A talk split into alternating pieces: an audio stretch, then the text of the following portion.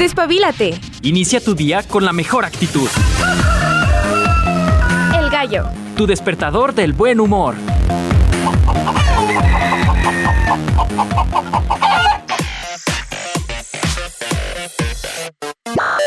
Hola, hola amigos, muy buenos días, bienvenidos al gallo de Radio UAA. Encantada como todos los días de poderte acompañar una mañanita más, ombliguito de semana, arrancando mes aún a 2 de agosto. Las 7 de la mañana en punto para ponerte de buenas, llevarte buena vibra, la información que necesitas, que tal vez no la vuelvas a ocupar en tu vida, pero al menos eres un poquito más consciente, tienes un dato nuevo en tu mente, buena música, la buena vibra que necesitas, la dosis necesaria. Ahora sí que dice la rolita, la dosis perfecta. Yo soy Ale de los Ríos, agradezco a las personas que se suman a través del 94.5 de FM, también a quienes nos siguen a través de streaming en radio.uaa.mx. Estamos en las aplicaciones de streaming, además de nuestra página oficial. También nos encuentras en Radio Garden, en TuneIn. Sabes que terminando la transmisión, también nos puedes encontrar en Apple Podcast, en Google Podcast. Estamos también en Spotify. Estamos en todos lados. Me gusta, me gusta estar en todos lados. Y no nada más, tampoco hay que ser envidiosos, ¿verdad? No nada más está el gallo. También ustedes pueden encontrar las demás producciones que Radio UAA tiene para todos ustedes. Tal es el caso de producciones de nuestros compañeros de Chequito en Entérate, eh, compartiendo los talentos eh, locales. También por ahí podrán encontrar las producciones de nuestros compañeros de Samuel Ornelas, de Leti y Mari Hernández, también de Gaby Hermosillo. Hay de todo, y además de los productores que son externos, que nos acompañan, que ponen su granito de arena, su contribución a todos nosotros a través de estas plataformas. Así que échese un clavadito, amigo, amiga, métete ahí a tu streaming y vas a encontrar cosas bien interesantes, de verdad, bien, bien chilitas. Oigan, este miércoles les había comentado, si bien escuchábamos a mi estimado Marcos Castillo el lunes pasado, el día de hoy, como hemos hecho un cambio, pues lo vamos a traer de nuevo. el día de hoy con otro tema ya se estará eh, presentando con nosotros aquí en El Gallo los miércoles. O sea, ustedes lo podrán escuchar los lunes en la contribución y los miércoles en El Gallo. Entonces, si se perdió la contribución, no se preocupe, aquí en El Gallo le tenemos el resumen de temas fiscales. ¿Tú tienes un negocito donde te dedicas a vender cosas por catálogo? Tú vendes tal vez, no sé, zapatitos, perfumería, maquillaje, ropa, colchas y demás. Chan, chan, chan. No, no te creas. Te vamos a platicar qué sucede, qué onda con el SAT y todas estas ventas directas, así se les conoce, eh, en el mundo tributario. ¿Qué sucede? Tengo que ponerme las pilas con el SAT, me tengo que dar de alta como persona física, tengo que pagar impuestos de todo lo que venda por catálogo. No te preocupes, aquí te platicamos todo lo que tienes que saber al respecto. Así que no te espantes. Yo sé que soné como que te iba a espantar, pero no. Vamos a platicar los detalles acerca de las ventas directas con el buen Marcos Castillo. Ustedes se han preguntado por qué los españoles hablan el español así se siente, ceciante, se siente, dependiendo de la zona donde estés. Ah, pues hoy es miércoles de curiosidades y vamos a, ver el por qué, bueno, vamos a escuchar, en el caso de algunos de ustedes, a escuchar por qué ellos dicen cerveza, la cerveza y la piscina. Y por qué, por ejemplo, en Andalucía, que es más al sur de España, cerveza, la piscina. ¿Por qué? ¿Por qué sucede esto? Hay muchas, muchas historias que el rey de la lengua no sé qué, que tenía el acento ceciante. ¿Qué sucede? Que los gitanos, ¿por qué nosotros no hablamos el español así? Va a estar bien chido, ese tema está muy bueno. Así que vamos a platicar por qué los, eh, los españoles hablan raro y nosotros no somos ceceantes. Suena bien raro. En la música también vamos a andar con todo el punch. Vamos a andar en español, ya que todos los temas del día de hoy pues tienen algo que ver con eso. Vamos a estar escuchando Girl Ultra. Yo traumadísima, que se note. Señora productora, gracias por permitirme poner a Girl Ultra de nueva cuenta. Vamos a estar escuchando Estopa porque vamos a viajar por allá a los noventas. Y vamos a tener un rico cover con los surfistas del sistema. Ya escucharán qué canción. Todos la conocemos. Ya estarán dándose cuenta y vamos a andar cantando Agustito. Entonces, pues el día de hoy va a estar Agustillo, Agustín y Turbide. Y si les parece, vámonos con las efemérides para este 2 de agosto. Nos vamos con los cumpleañeros, viajemos hasta Venezuela mencionando a Lorenzo Herrera, cantante y compositor, nacido en 1896, un 2 de agosto. Nos vamos a Canadá con Gert Hudson, músico perteneciente a The Band, nacido en 1937. ¿Sabe qué dije? 37. Nos vamos a Alemania con la soprano Gondula Janowitz, o Janowitz, nacida en 1937, también un día como hoy, en el mundo del rock. Y ayer mencionábamos esta agrupación, hoy la volvemos a mencionar con Joey Lynn Turner, cantante de Deep Purple y también de Rainbow. Él nacido en 1951. También hoy es cumpleaños, ya que andamos pues rockerones, nos vamos a poner medio grunge. Butch músico, que también sería productor musical de algunos grupos como Nirvana o The Garbage, que ambos los hemos escuchado por acá. Butch nace en 1957, un día como hoy. Y cerramos con la cantante polaca de nombre bien rarísimo, Justina Stekogowska. Creo que lo pronuncié bien, Stekogowska. Disculpen mi polaco, les prometo que... No, no se crean, no, no lo voy a practicar, pero bueno, Justina o Justina el día de hoy cumpliendo años, que si no me falla la memoria, hace algunos años la escuchábamos precisamente conmemorando su cumpleaños. Seguramente en esa ocasión tampoco lo pronuncié bien, pero ella nace en 1972, un 2 de agosto. Y nos vamos a los aniversarios luctuosos rápidamente, recordando al poeta, compositor y diplomático austriaco Oswald von Wolkenstein, también al pianista y compositor alemán Martin Krauss, al tenor italiano Enrico Caruso, recordamos también al músico argentino José María Castro, a la cantante española Cecilia, que fallece un 10 de agosto de 1976. Acá en México recordamos al compositor Carlos Chávez y también por último al músico nigeriano Fela Kuti.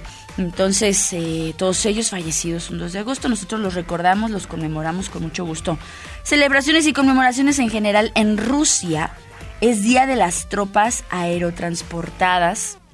ay, caray, yo creo que ahorita la situación de Rusia y de Ucrania no se nos olvida, ¿eh? continúa. Muchas personas como que le dieron la vuelta a la página y la verdad es que los sucesos continúan. Pesado, pesado de aquel lado del mundo. También es el día de la sobrecapacidad de la Tierra, haciendo yo creo que hincapié pues a la cantidad de personas que somos.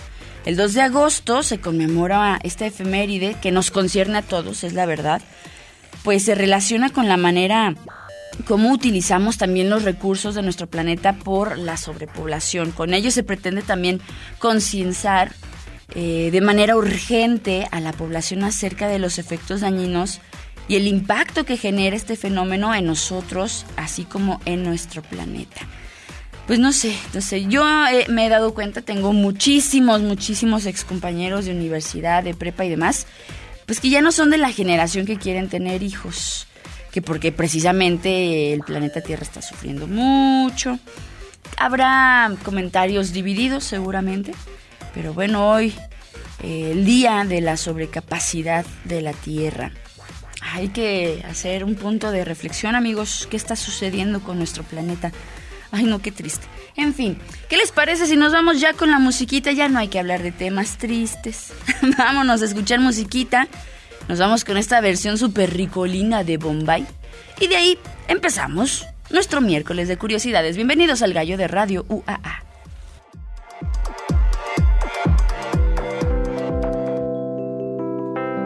Hola Tiny Desk.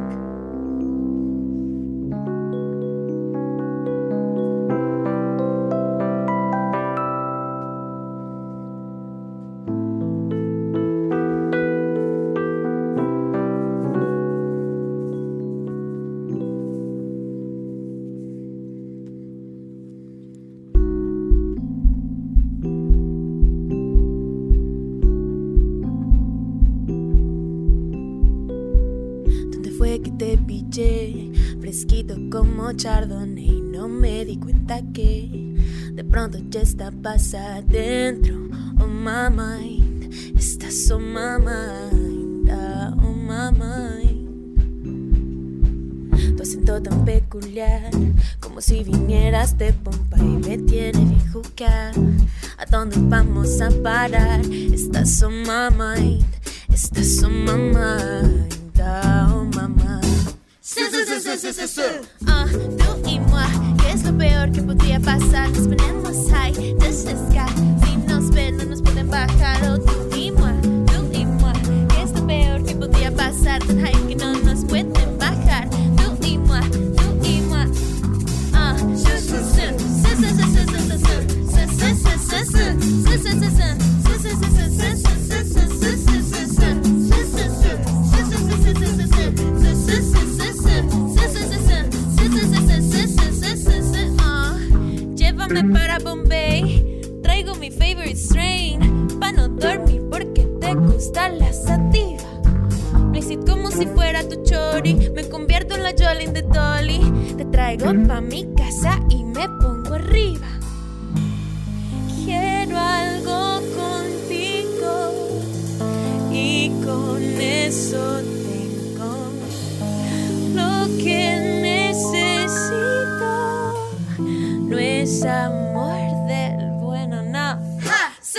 是是是是，嗯。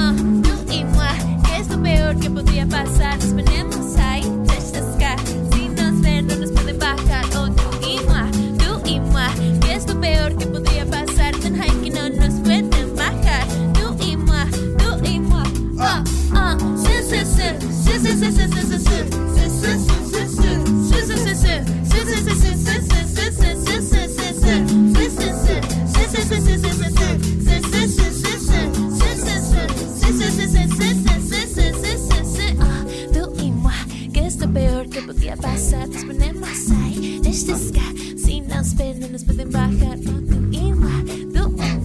que es lo peor que podía pasar? Ay, que no nos pueden bajar. Tú y moi, tú y moi.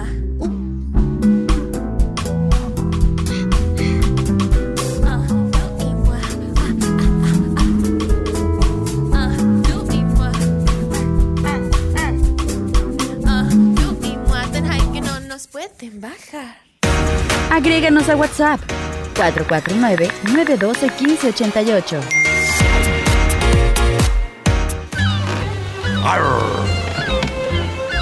Curiosidad a la vista. Prepárense para una nueva aventura en Mundo Curioso.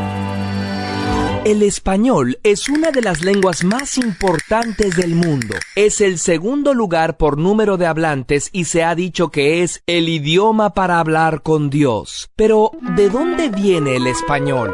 Los lingüistas no saben con certeza cómo surgió el lenguaje humano, pero sí han explicado que los idiomas se empezaron a diferenciar cuando las poblaciones se separaban. El hecho de vivir en lugares aislados con diferente clima, animales, vegetación y diferentes vecinos que a partir de pequeñas variaciones de dialecto se crearan idiomas completamente diferentes. Los lingüistas notaron que muchas lenguas tienen características similares en su gramática y vocabulario, como si estuvieran emparentadas. Así agruparon las lenguas en familias distribuidas por el mundo. Y como familias que son, es posible trazar un árbol genealógico que nos indicaría que hace miles de años había menos idiomas. El español, llamado más propiamente castellano, ya verás por qué, forma parte de la familia indoeuropea. En la península ibérica, ahora España, hasta antes del siglo III a.C., no se hablaba español. Los habitantes eran iberos, celtas, celtíberos, tartesios y hasta fenicios y griegos. De estas lenguas, llamadas de sustrato, tenemos por ejemplo la diferencia entre los conceptos ser y estar, que no existe en otros idiomas y que proviene del celta, o palabras como gancho o colmena. Del ibérico viene barranco y del vasco izquierda o chaparro. Entre el siglo III y el I antes el Imperio Romano conquistó toda la región alrededor del Mediterráneo, imponiendo su lengua, el latín. De esa lengua romana surgieron las lenguas romances, italiano, francés, rumano, portugués, catalán y español. Al mezclarse con las lenguas locales, el latín vulgar, es decir, el latín que hablaba el pueblo, no el idioma culto en el que se escribían los libros, formó varias lenguas, entre ellas la de la región de Castilla, el castellano. A partir de invasiones bárbaras se incorporaron palabras germánicas como guerra o yelmo, y cuando los árabes conquistaron la península y se quedaron como 700 años, crearon un conjunto de lenguas llamadas mozárabes y dejaron en el castellano más de 4.000 vocablos como almohada, aceite o ajedrez. En el siglo XIII, Alfonso X,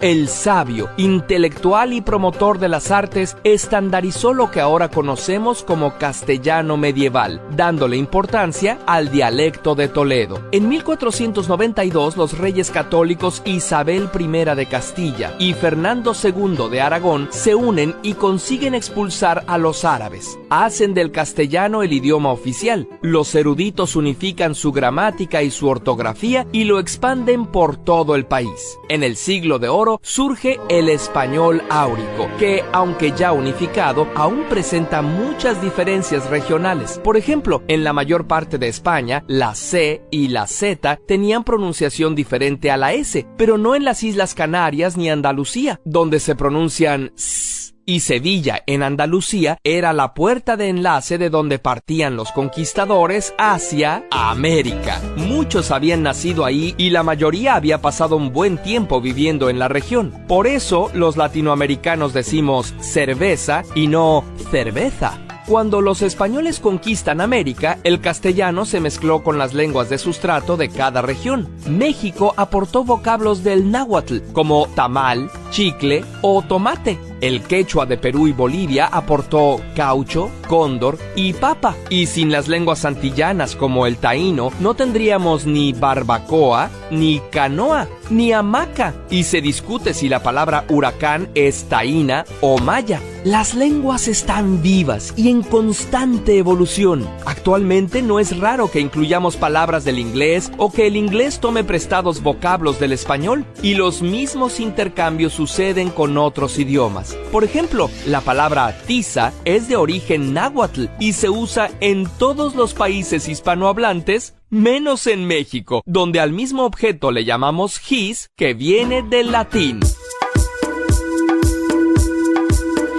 Ay, pues ahí está un poquito de la historia acerca de por qué en España, en España, pues hablan así como ceseando, ¿no? O incluso pues ya lo escuchábamos, la cerveza, dependiendo de la zona de España. La verdad es que hay un, hay un mito que muchas personas han creído, de hecho los españoles no lo creen, pero las personas que hemos buscado la información, cuenta la leyenda que el rey Alfonso X pues tenía un problema para pronunciar la S. O sea, no sabía, no sabía decir, no sabía decir. Entonces, pues sus seguidores como muestra tal vez de eh, sonoridad o no lo sé. sí, sonoridad. Pues lo imitaban. La verdad es que el reinado de Alfonso X terminó varios siglos antes del surgimiento del fonema y es dudoso de que el rey cesiante considerara pues halagador que sus súbditos le imitaran este defecto que tenía al hablar. Entonces descartemos esa, esa idea ¿Y de dónde surge entonces, Ale? Porque yo también sabía la historia del rey ceseante. Bueno, si tú me estás escuchando y eres español o española, seguramente no te agrade mucho que nosotros los latinoamericanos pues pronunciemos la Z y la C como si fuera una S. Y si eres latinoamericano, te felicito. no se crean, van a pensar que soy xenofóbica o algo así. No, no se crean. Si eres latinoamericano, pues te resultará bastante curioso el sonido que hacen los españoles al pronunciar pues ciertas palabras que por lo general tienen sí una S. Es verdad que hay regiones en España, como les platico, que no ocurre esto. He mencionado ya en varias ocasiones Andalucía. ¿Ustedes saben entonces por qué se debe esta peculiaridad en su fonética? Te voy a platicar un poquito. Es un fenómeno que ha ocupado a numerosos especialistas intrigados por saber por qué en la tierra en la que nació el castellano la Z y la C se pronuncian diferente a las regiones donde se llevó la colonización al Nuevo Mundo, o sea, de este lado. Sobre la pronunciación de la Z en España, han llegado a forjarse incluso las leyendas, como la del rey Cesiante, también otra de un príncipe Cesiante, Cesiante, así tal cual. Pero la verdad es que pues no, no tiene mucho que ver estos mitos acerca eh, de, de, por qué pronuncian así las palabras. Los expertos no creen que esto sea cierto, pero no, no le quita lo simpático a la leyenda.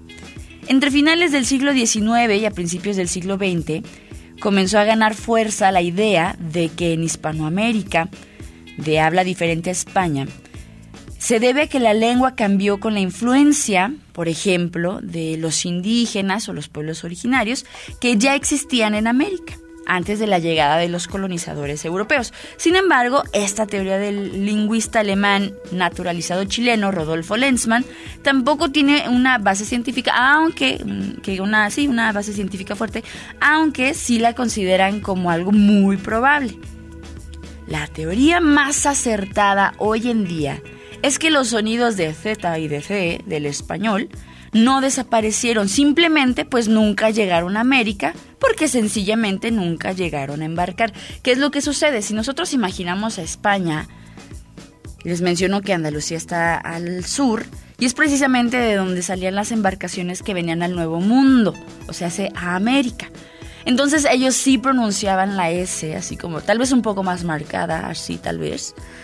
Pero sí eh, la Z, la C y la S la pronunciaban muy similar cosa que no pasaba tal vez en el norte, arriba de Madrid, porque también había gitanos y demás, y los andalusos o la gente que vivía al sur de España consideraban este ceseo como algo muy vulgar o algo que era solamente de clases bajas.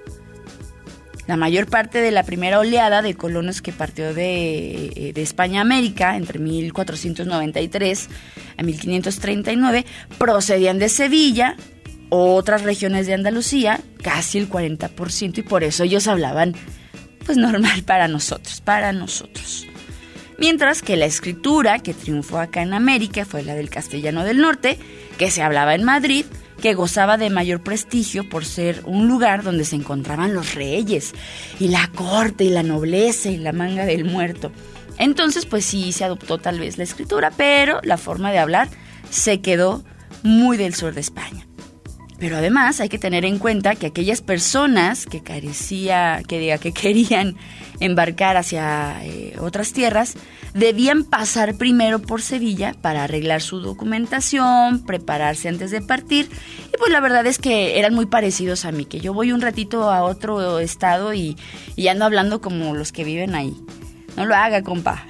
Entonces, pues pasó algo muy, muy similar. Se contagiaron del acento sevillano y que acabarían adoptando este ceseo para nosotros normal y pues ellos también lo traerían para acá, al nuevo mundo. ¿Qué les parece? la verdad es que está bien curioso el dato, pero bueno. No obstante, también se cree que la pronunciación de la Z y de la C como una S, o sea, para nosotros normales, Z y C, pudo responder a una cuestión de práctica acá en el Nuevo Mundo, o sea, unificar fonemas hacía que aprender español pues fuera más fácil para los pueblos originarios que estaban aprendiendo este nuevo idioma. Obviamente resultaba más sonoro, más cómodo, más agradable pronunciar la S, la C y la Z que andar diferenciando S, C y Z o Z. Pues no, ¿verdad? Como que decían, ay, es que está muy difícil. Esto quiere decir que tampoco deberíamos descartar del todo la teoría de que pues el mundo indígena tuviera cierta influencia en el modo de hablar de la sociedad latinoamericana hoy en día. La verdad es que les voy a decir algo. no hay una forma correcta de pronunciar la Z, la C y la S. La verdad es que son cosas como de cada lugar, son como los acentos, podría decirse. Entonces la verdad es que no hay como una forma así, es que tú tienes que decir la Z con S si tú llegas a, España algún día al norte y un español o española te dice, es que hablas muy raro, di Z, una cerveza, la piscina, tú di, ya, ya, ya, hable bien. es complicado establecer que lo que acabamos de explicar responde realmente a las diferencias de pronunciación entre nosotros los latinos y en España, ya que no existe tanto trabajo empírico realizado hasta la fecha, pero lo que está claro es que no existe, amigos, una forma correcta o incorrecta de pronunciar la C, C, Z, Z. La norma cultural de América Latina es pronunciar la Z y la C como una S, algo que es totalmente generalizado, porque es lo que hacen los hablantes, o sea, lo que nosotros hacemos y le vengo manejando. Y no olvidemos que son las propias personas las que crean la lengua y que es muy rico, la historia de, nuestra lengua es muy rica.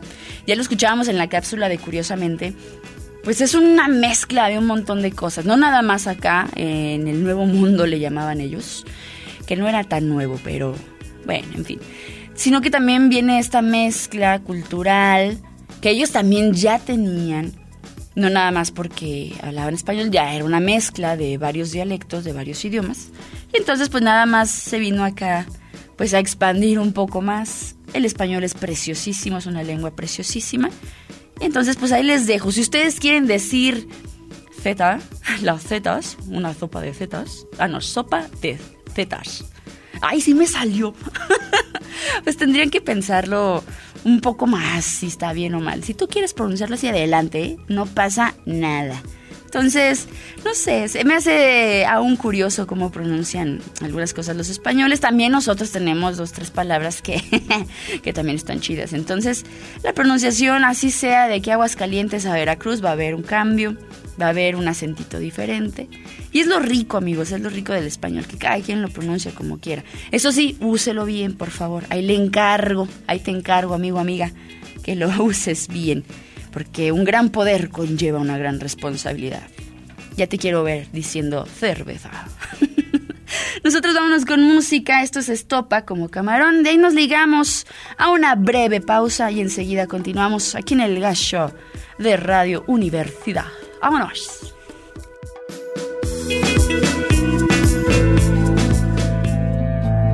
Superior a mí es la fuerza que me lleva en el pulso que mantengo con la oscuridad que tienen de oscuro tus ojos negros y que me cuenta del tiempo que pasa en tu pestañeo y que me trae por esta calle de amargura y de lamento que yo sé que la sonrisa que se dibuja en mi cara tiene que ver con la brisa que abanica tu mirada tan despacio y tan deprisa, tan normal y tan extraña. Yo me parto la camisa como camarón. Tú me rompes las entrañas, me trepas como una araña, bebes de sudor que empaña cristal de mi habitación y después por la mañana despierto y no tengo alas. Llevo 10 horas durmiendo y mi almohada está empapada. Todavía ha sido un sueño muy real y muy profundo. Tus ojos no tienen dueño porque no son de este mundo. Que no te quiero mirar. Pero es que cierro los ojos y hasta te veo por dentro. Te veo en un lado y en otro, en cada foto, en cada espejo. Y en las paredes del metro y en los ojos de la gente, hasta en la sopa más caliente, loco, yo me estoy volviendo. Que yo sé que la sonrisa que se dibuja en mi cara tiene que ver con la brisa que abanica tu mirada tan despacio y tan deprisa, tan normal y tan extraña. Yo me parto la camisa como camarón. Tú me rompes las entrañas, me trepas como una araña, bebé de sudor que empaña el cristal de mi habitación. Y después por la mañana despierto y no tengo alas. Llevo 10 horas durmiendo y mi almohada está empapada. Todavía ha sido un sueño muy real y muy profundo. Tus ojos no tienen dueño porque no son de este mundo. Y a veces me confundo y pico a tu vecina, esa del segundo que vende cosas finas. Y a veces te espero en el bar de la esquina, la mirada fija en tu portería. Y a veces me como un bocado el mundo, y a veces te siento, y a veces te tumbo, a veces te leo un beso en los como yo no me atrevo, me corto y me abro. Que yo sé que la sonrisa que se dibuja en mi cara tiene que ver con la brisa que abanica tu mirada tan despacio y tan deprisa, tan normal y tan extraña. Yo me parto la camisa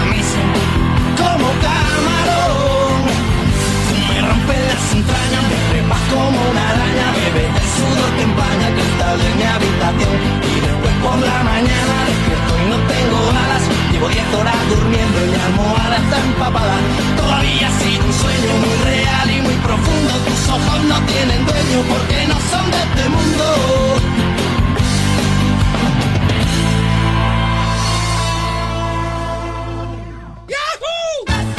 Estás escuchando El Gallo.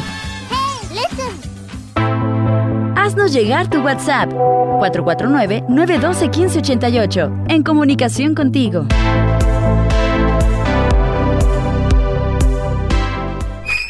¿Qué son las finanzas? ¿Qué es el SAT? ¿Por qué existe el IVA? ¿Todos pagamos impuestos? ¿Ya soy un adulto funcional? Tranquilos, aquí te contamos todo lo que tienes que saber acerca de el mundo fiscal con Marcos Castillo.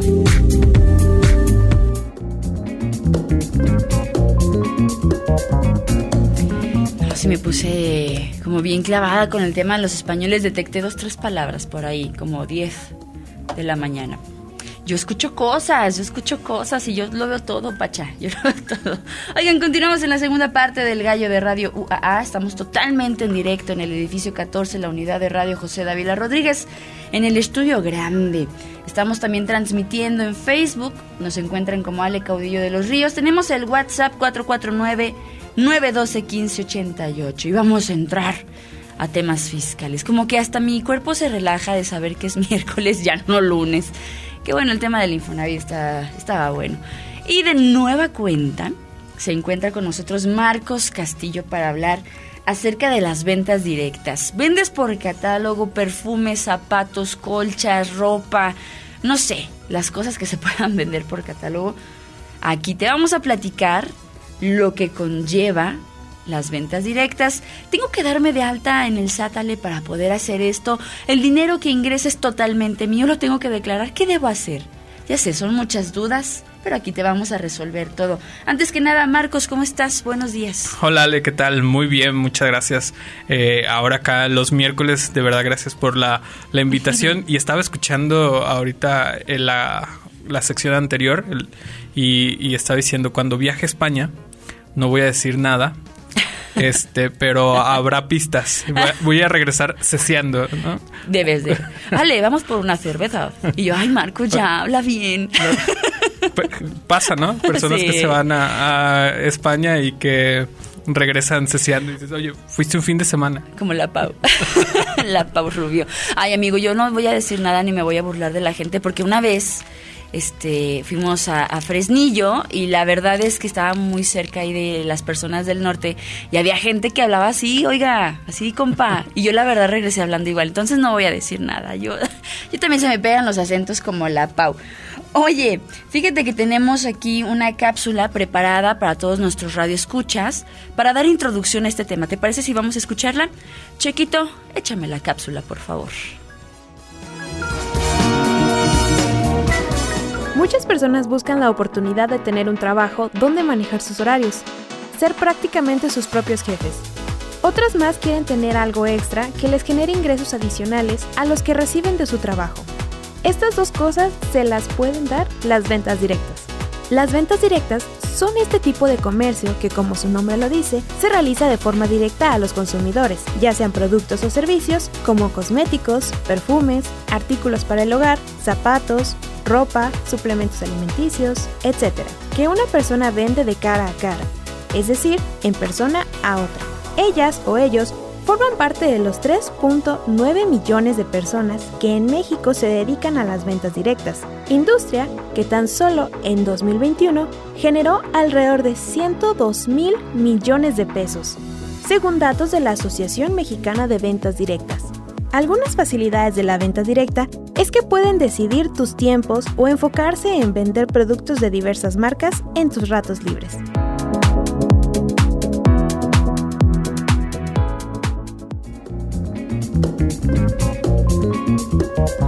Agradecemos a Ale de Luna que se integra con nosotros como becaria. También escuchábamos el día de ayer a Juanita Salas, que se integran a, los compañeros de Radio UAA prestando su servicio o bien como becarios, así que las vamos a estar escuchando a lo largo de los programas. Pues ya, y ahí también nos presentaban información acerca tal vez de los pros que tendría las ventas directas, pero la verdad es que hay que sumergirnos bien en el tema, empaparnos de qué onda con las ventas directas, Marcos, qué sucede. Sí, entendemos, como lo decía la nota, las ventas directas, aquellos donde hay un intermediario, una persona, eh, y que gestiona tal vez de puerta en puerta o de lugar en lugar una venta. Eso es lo que vamos a entender como una venta directa, no una venta de mostrador sino una venta de persona a persona porque hay alguien que va y busca eh, eh, esta venta. A mí de lo que me llama mucho la atención es la cantidad de personas que se dedican a esto. Decía la nota que son 3.9 eh, millones de personas en México que están distribuidas estratégicamente para que en todo centro de trabajo haya alguien que te venda un catálogo. sí, sucede. Que, bueno, hay muchas marcas, iba a decir por ahí algunas, pero bueno, se vale, se vale. Para que las personas nos entiendan más, ¿no? Y a veces te llegan de dos catálogos te adelantan verano, te adelantan otoño y está también la versión deportiva. Por ejemplo, viene a mi mente Avon, viene Arabella, viene Price Shoes. O sea, todo este tipo de marcas, ¿no? Sí, yo iba a decir el maquillaje, los zapatos. No, eh, que la, gente, la gente entienda de qué estamos hablando, Marcos, porque luego van a pensar en otras cosas. Sí, entonces, eh, eh, y ya lo decía también la nota, cientos mil millones de, pesos es, el mercado que se mueve en México anualmente. Es mucho dinero. y, y, esto a lo mejor eh, lo hemos visto que llega a ser un ingreso, para algunos es complementario, para otros ya es su principal fuente de ingreso. Y hay diferentes esquemas en los que se pueden hacer estas ventas. Es decir, cada empresa que maneja eh, eh, este modelo de negocio a través de, de vendedores, eh, lo puede hacer a través de una comisión, lo puede hacer en redes, que les llaman redes de mercado, eh, multinivel, este, etcétera. Pero, pero ahí está, ahí está el negocio. Y, esto da la posibilidad de que muchas personas puedan eh, salir adelante en sus compromisos, en sus gustos, aparte de su, de su trabajo lo hemos visto evolucionar ahora con las redes sociales. Todos tenemos un contacto de WhatsApp donde sus estados son eh, todo un catálogo. Y, está bien porque lo ves y dices, yo lo necesito. Ajá. Digo, yo he comprado y he, estado muy feliz con lo que he comprado y, con las personas que, que, nos venden. Entonces, eh, sí es algo que está ahí. A mí me llama la atención, ¿cuál crees, Ale, que es el país que más vende eh, o que más personas tienen este esquema de negocio?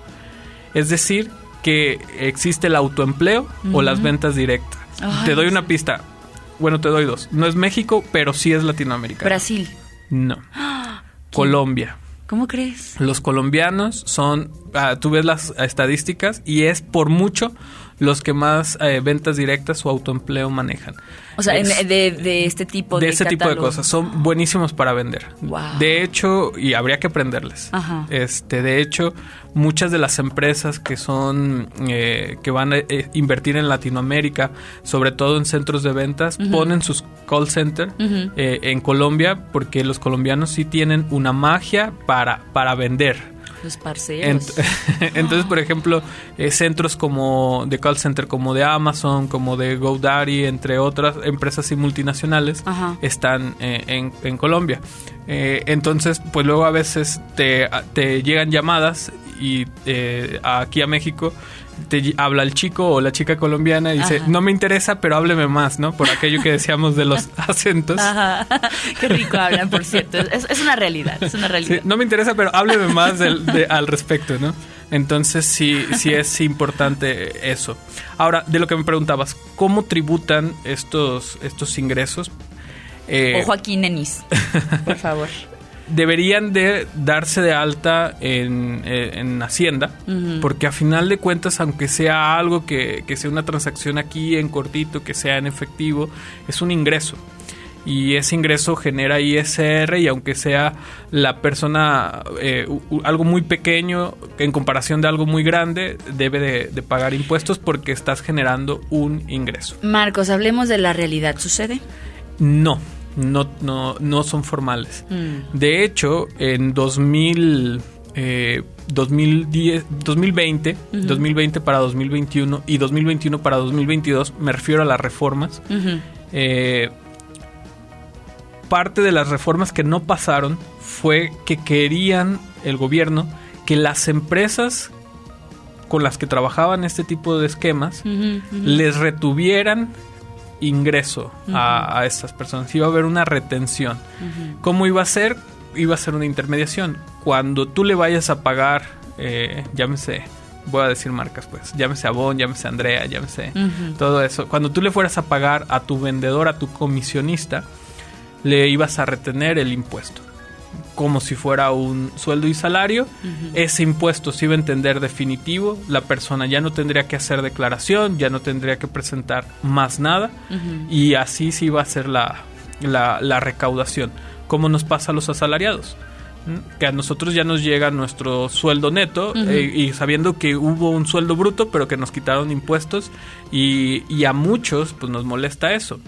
Y, y, y- pero no es así, no, no pasó esa reforma, iba a ser impráctica, iba a ser difícil de aplicar. Este, además iba a generar descontento a 3.9 millones de, Ajá, de de personas. Entonces no, no pasó y no lo retomaron. Eh, no creo que esa reforma vaya a generar, pero es, es- el hecho de que estén en la informalidad sí genera desigualdad en la contribución, Mm. porque personas como tú, como yo y como mm, el 85% de la población les van a quitar impuestos en su sueldo. Eh, y, y a lo mejor la persona que está vendiendo va a tener un ingreso similar y a él no va a pagar nada de impuestos, ni siquiera, ni siquiera iba, aunque debería. Sabes, también estaba viendo por ahí la información que acerca de las personas que, usan esto como un apoyo, vaya. Sí hay quien, como tú lo mencionas, se dedica de lleno a vender por catálogo, por WhatsApp o por donde sea. Pero hay quienes lo usan como un apoyo y por eso no lo ven necesario como de darse de alta, ¿sabes? Porque es un ingreso que entra completamente para ellos. En este caso, tú mencionas que sí, debe hacerse de manera formal, pero la realidad es que no sucede.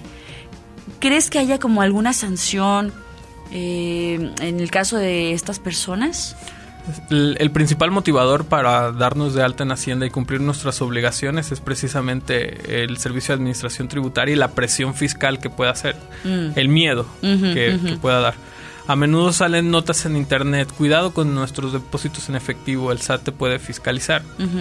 Eh, eh, este tipo de negocios maneja mucho efectivo eh, o, o a lo mejor transferencias y el servicio de administración tributaria puede ver, ah, mira, esta persona todos los días o cada mes o cada 15 días le depositan tanto en sus cuentas y yo aquí la reviso en el sistema y no la encuentro como que esté declarando. Mm. ¿Qué puede pasar? Que el, el SAT inicie un procedimiento de discrepancia, es decir, de dónde tienes ingresos, no me declara cero ingresos, pero sí tienes movimientos y tienes gastos. Dice el SAT, para saber que alguien puede tener gastos es porque tiene ingresos o, o, o- o quienes patrocinan, ¿no? Eso, eso es lo que se interpreta. Así que sí les puede llegar una fiscalización de decir, aclárame dónde son tus ingresos o date de alta. Sa- ¿Sabes qué pienso? Es que mm, me, me cuesta un poco entenderlo. No sé si tú me podrás sacar de esta duda. Pienso, por ejemplo, en una flotilla de mujeres que tiene, o hombres también, que tienen estos catálogos y van con los compañeros y demás. Pero a ellos se les entrega por lo general como en efectivo, ¿sabes? Supongo que ellos tienen que regresarle a la persona que les distribuye este pues los productos, entregarles cierta cantidad. Y yo pensaría que tal vez las personas que reciben la mayor parte de las cantidades son quienes estarían bajo la mira. No sé si me explico. Sí, el- es decir, el, el vendedor del vendedor. Ajá. Sí, normalmente en estos esquemas los formales Ajá. son empresas registradas que sí pagan este, sus impuestos. Porque, por ejemplo, a- a- te decía hace un momento, eh, dependiendo del tipo de empresa, con los que trabajan los comisionistas Mm. van a tener esquemas como los multinivel, como los redes, etcétera. Y ellos sí son totalmente formales.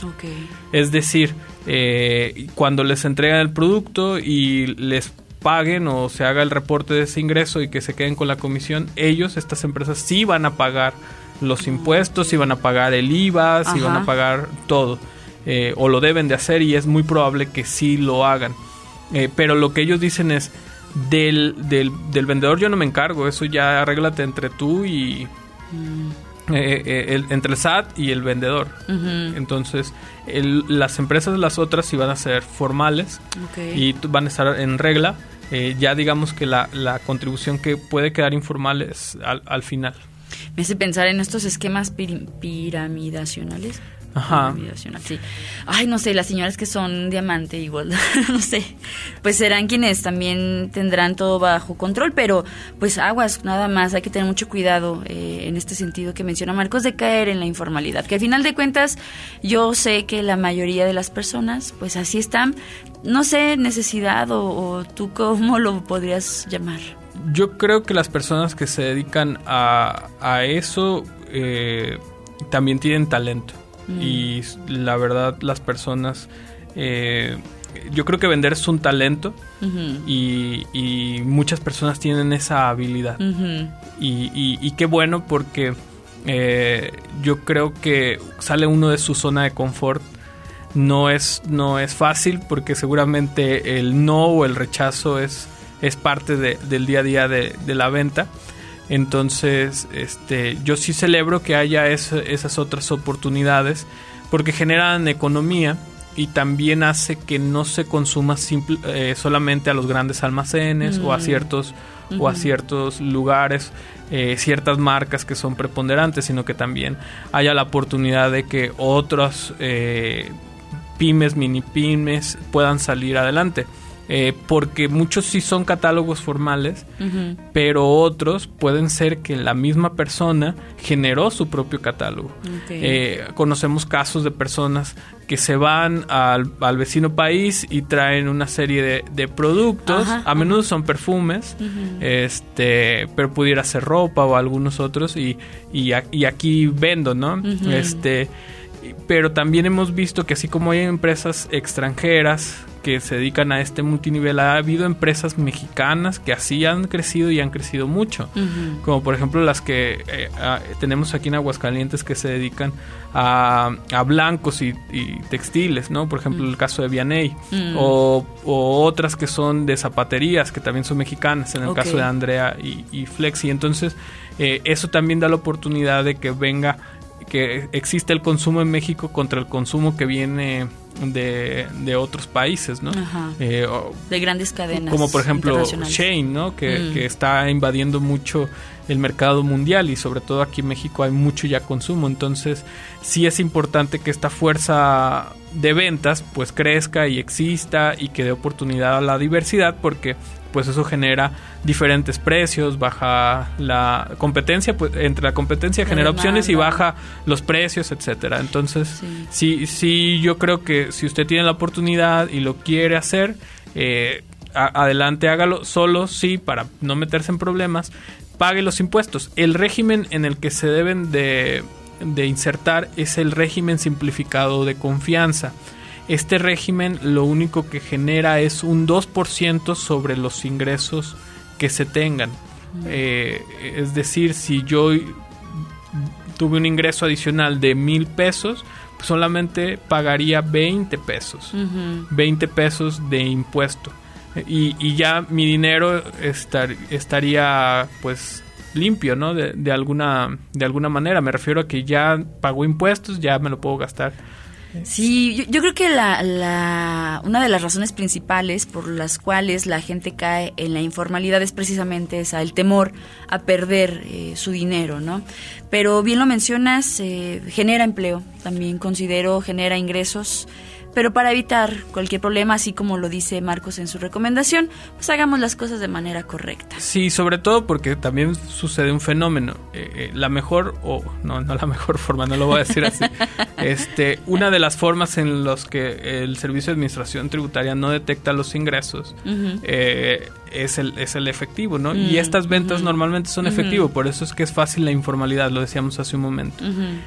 Pero también en estos tiempos en los que vivimos, no, es el, no son los ideales para cargar efectivo o mucho Oh, efectivo, cierto, ¿no? Ok, cierto, cierto. Eh, lo platico así porque ha habido personas que nos han pedido la recomendación, oye, sabes que eh, yo tengo mucho dinero en efectivo o, o por el esquema de negocio que tengo. Presumidos. Este, se maneja mucho efectivo, es decir, a lo mejor ni es mío, nomás Ajá. lo veo pasar, ¿no? Pero, pero así es el negocio. Eh. ¿Qué hago? No lo quiero tener así. Ah, pues decláralo.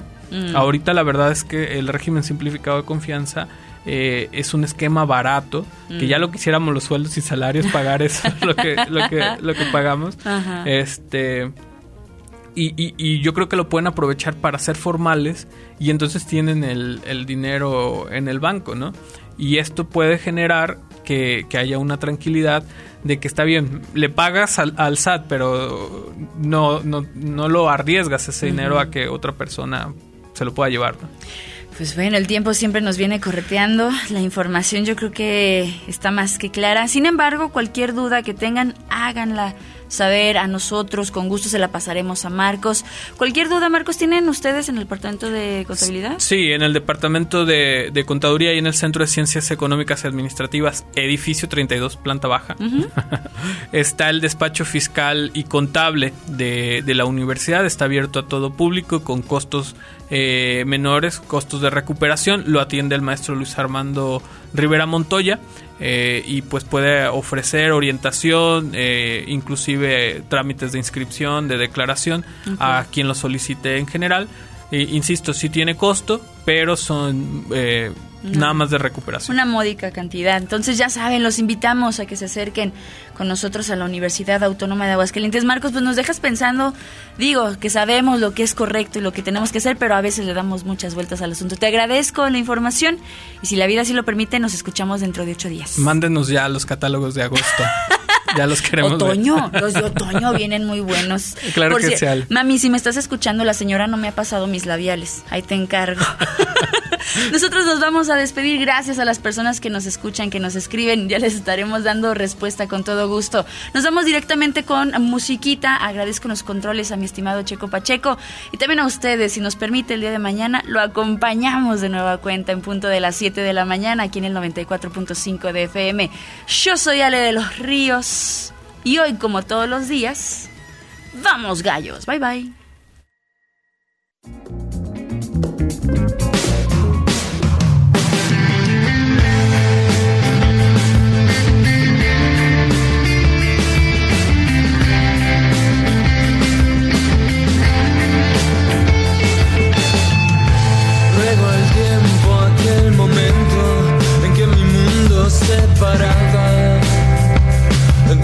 Labios.